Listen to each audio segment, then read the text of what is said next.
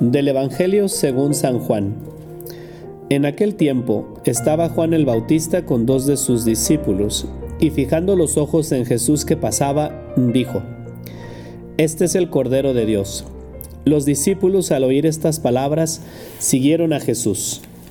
Él se volvió hacia ellos y viendo que lo seguían les preguntó, ¿qué buscan? Ellos contestaron, ¿dónde vives, rabí? Rabí significa maestro. Él les dijo, vengan a ver. Fueron pues, vieron dónde y se quedaron con él ese día. Eran como las cuatro de la tarde. Andrés, hermano de Simón Pedro, era uno de los dos que oyeron lo que Juan el Bautista decía y siguieron a Jesús. El primero a quien encontró Andrés fue a su hermano Simón y le dijo, Hemos encontrado al Mesías, que quiere decir el ungido. Lo llevó a donde estaba Jesús y éste, fijando en él la mirada, le dijo, Tú eres Simón, hijo de Juan, tú te llamarás Kefas, que significa Pedro, es decir, roca. Este evangelio se me hace pues muy apropiado para este tiempo del año en el que seguramente pues todos estamos llenos de ilusiones, de metas, todos queremos conseguir cosas, todos estamos pues empezando el año con muchas ganas y con muchos deseos de que podamos conseguir este año, sí, si no todos, al menos pues muchos de los sueños, ilusiones que tenemos. Y este evangelio nos presenta a un Jesús que es capaz de ver en nosotros todo aquello que quizá nosotros no vemos.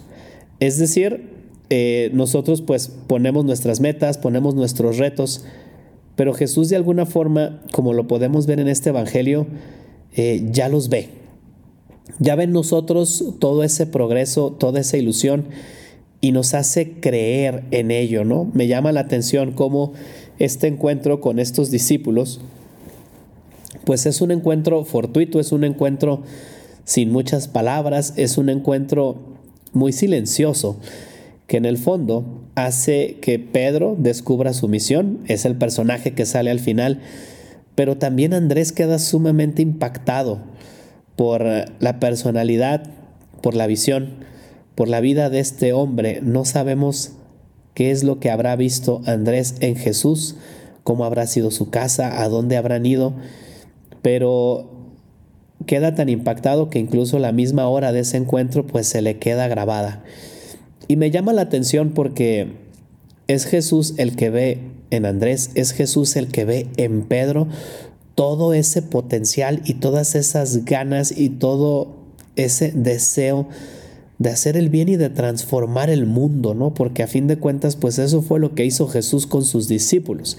Hace tiempo platicaba con una persona, salieron varias situaciones, pero me llamaba mucho la atención cómo esta persona era capaz de ver en todas aquellas personas de las que hablaba algo bueno y cómo podrían progresar y cómo dentro de unos años podrían ser mejores o realizar algún apostolado o incluso ver pues todo el bien que habían hecho y, y me llamó la atención porque yo pensaba, cuando alguien te ve así, cuando alguien ve en ti algo bueno, cuando alguien ve en ti un progreso, y es capaz de descubrirlo, cuando tú te das cuenta también de eso, pues te ilusionas y te da gusto y dices, oye, pues quizá pensé yo que esto era solo cosa mía o pensé que era mucho menos y me da gusto que los demás vean que yo soy capaz de hacerlo y que lo valoren y que lo aprecien y que me lo hagan ver.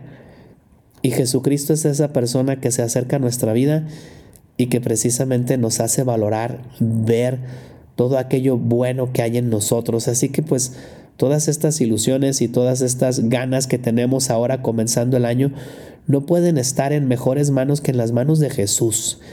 Pero también es verdad que es un encuentro con Dios. Cristo no era meramente un hombre, no era un coach de vida, no era una super persona con un super gran método. Cristo es el Hijo de Dios. Y la persona con la que se encuentran Andrés o con la que eventualmente se encuentra también Pedro es el Hijo de Dios. Y por tanto, aquí brota, nace una realidad que a los cristianos nos diferencia de cualquier otra religión, que es esa fe en que Cristo es el Hijo de Dios y en que estoy entrando con Él y que es Él también el que entra a mi vida. ¿Cuántas veces en nuestra superación personal nos quedamos precisamente en ese que sea personal, es decir, que sea mía, que sea mi esfuerzo, que sean mis ganas, cuando en realidad en la vida cristiana y en la santidad pues el primer paso siempre viene de Dios. Nos estamos encontrando con el Hijo de Dios, no nos estamos encontrando con una gran persona. Y eso no lo tenemos que olvidar, porque también, como decía al inicio, los ojos que nos ven a nosotros son los ojos de Dios, no son unos ojos humanos, no son alguien que tiene una visión y que te proyecta. Es la visión del mismo Creador aquel que te está buscando y aquel que está buscando que tú llegues al cielo. Y creo que eso no se nos puede olvidar porque nuestra vida cristiana no es mera y específicamente superación personal. Es algo que va mucho más allá. Y de aquí creo que nace precisamente el gran mensaje de este Evangelio, que es ante todo un encuentro con Cristo. No nos encontramos con una idea, no nos encontramos con un gran sistema, nos encontramos con una persona y me gustaría que cada uno de nosotros nos preguntáramos cómo ha evolucionado mi encuentro con Cristo. Si Cristo es esa persona que se acerca a mi vida para descubrir lo bueno, para crear valor en ella, si Cristo tiene esa capacidad de ver en mí algo, ¿cómo estoy haciendo crecer yo también ese algo a través de mi encuentro con Él? Andrés, Simón se encontraron con el Mesías. Y eso fue lo que cambió su vida. Y cada cristiano se tiene que encontrar con Cristo, con el Mesías. No simplemente con sus ideas, no simplemente con su doctrina, sino que se tiene que encontrar con Él. Hace unos días precisamente el Papa, hablándole a la curia, les decía que pues llevábamos mucho tiempo discutiendo eh, pues acerca del Concilio Vaticano II, acerca de de si había progresistas o conservadores, y al final el Papa decía que la gran división del mundo era entre enamorados y acostumbrados. Bueno, pues, ¿qué tanto estoy enamorado de esta persona que es Jesús?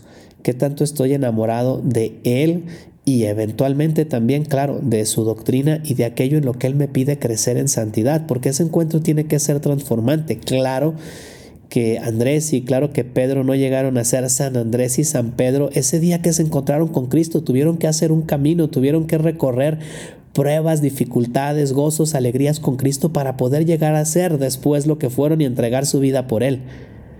Pero, ¿cuánto he avanzado yo? ¿Cómo va mi evolución con Él? Porque, pues, un ciclista, un gran ciclista, no por ganar la etapa de una carrera, no sé, del Tour de Francia se convierte ya en el gran ciclista, ¿no? Tiene que estar todos los días corriendo y hay días en los que estará mejor y otros días en los que estará peor o, o un equipo, ¿no? De algún deporte no gana la liga simplemente porque ganó un partido. Tiene que estar constantemente eh, pues ganando y luchando. ¿Cómo estamos nosotros en lo que verdaderamente nos interesa, que es nuestra santidad? Creo que este Evangelio nos lanza ese reto. Ahora que estamos empezando el año, que lo estamos haciendo seguramente con mucha ilusión, ahora que nos estamos, dando cuenta de con qué ojos nos está viendo Dios, y ahora que también nos damos cuenta de esa bondad que Dios es capaz de detectar en nosotros, ¿qué tanto estoy dispuesto a crecer en mi santidad? ¿Qué tanto estoy dispuesto a crecer no a superarme solamente como persona, sino como cristiano. ¿Qué tanto estoy dispuesto a ser santo? Creo que ese es el mensaje que en el fondo este Evangelio nos transmite y nos transmite con fuerza. Así que pues vamos a, a pedirle a Dios nuestro Señor que nos dé esa fuerza que necesitamos para poder esos, ser esos santos que Él espera de nosotros este año. Que Dios les bendiga, soy el Padre Banibaldo Díaz y les invito a compartir este podcast que haría Jesús.